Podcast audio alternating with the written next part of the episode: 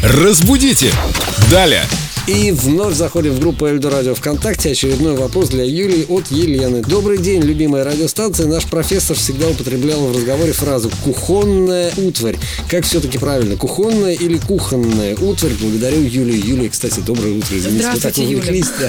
Да, ничего, я даже не заметила. Доброе утро. Так выступает э, профессорский состав Эльдо Радио. Юль, что скажете? Да, я- Кухонное или кухонное?